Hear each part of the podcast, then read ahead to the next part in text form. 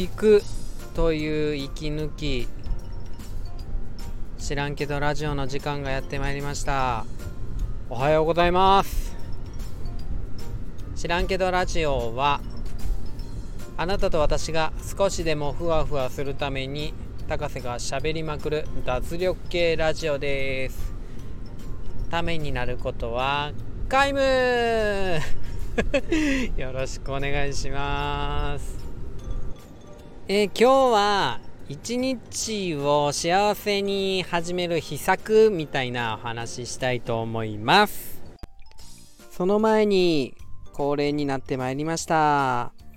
え新着フォロワーさんお友達お友達になってくださった方の紹介したいと思います。子供とふん真面目のよいちょさんありがとうございます。もう一方毎日17時。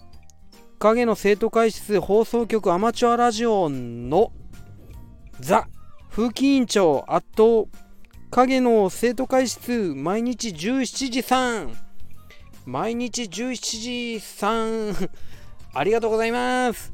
これからもよろしくお願いします。はい。知らんけど本編。えーあのこの間っていうか休みの日に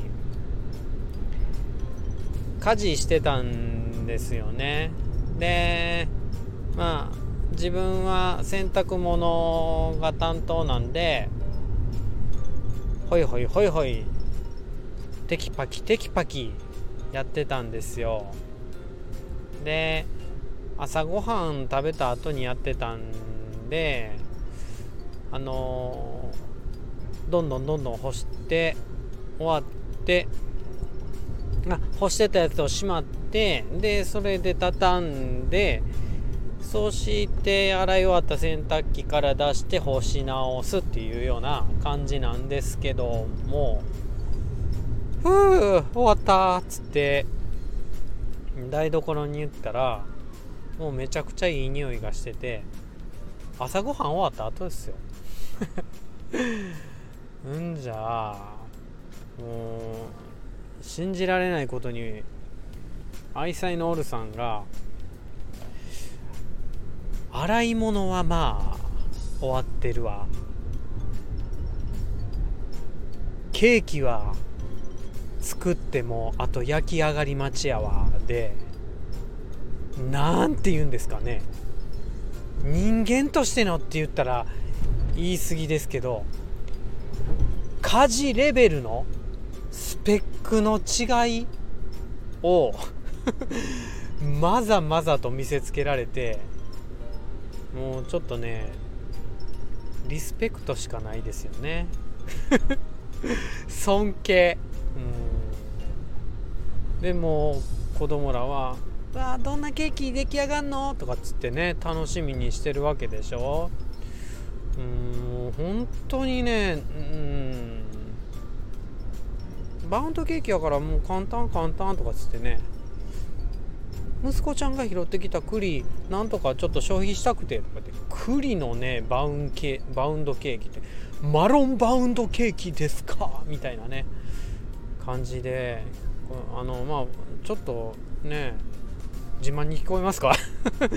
いやでもなんか自分が洗濯物してる間にそれほどの家事をしてしまえる奥さん頭が上がりませんよね。というお話ですけどまたこれまたね全然関係ないんですけどあの一日を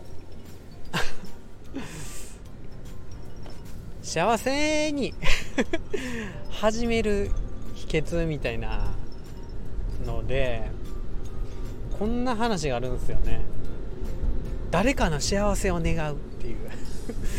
毎朝みたいな。えー、っとリチャード・カールソンさんやったと思うんですけどね。うん。誰かの幸せを願うっていう。でまあその幸せを願う人はその愛する人でいいわけでまあねまあ今回こんな家事のねリスペクトの話したんでうちの奥さんとかね オルさんね。オルさんが今日も一日笑顔で幸せにお仕事してこれますようにっていう感じで祈る。うん。なんかねもう同じ人生の時間を費やすんだったらすっごいムカつく人とかよりなんか大好きな人みたいなことに大好きな人のことを考えることに時間かけた方がふわふわじゃないですか。だから今日はその幸せを願う。これまたね自分の幸せを願うっていうのと違うっていうのもポイントな気がしますよね。なんか自分の幸せ願うっていうよりも誰かの幸せ願う方がほんわか心あったまります。やってみると。しかもなんか長続きするんですよね。なんか自分の幸せ願うとあまあでもそうはいかんかみたいな話になんかどっかでなっちゃうんですけどあどっかで1万円拾えますようにってまあないかみたいなね。そんなねお金の話じゃなくても。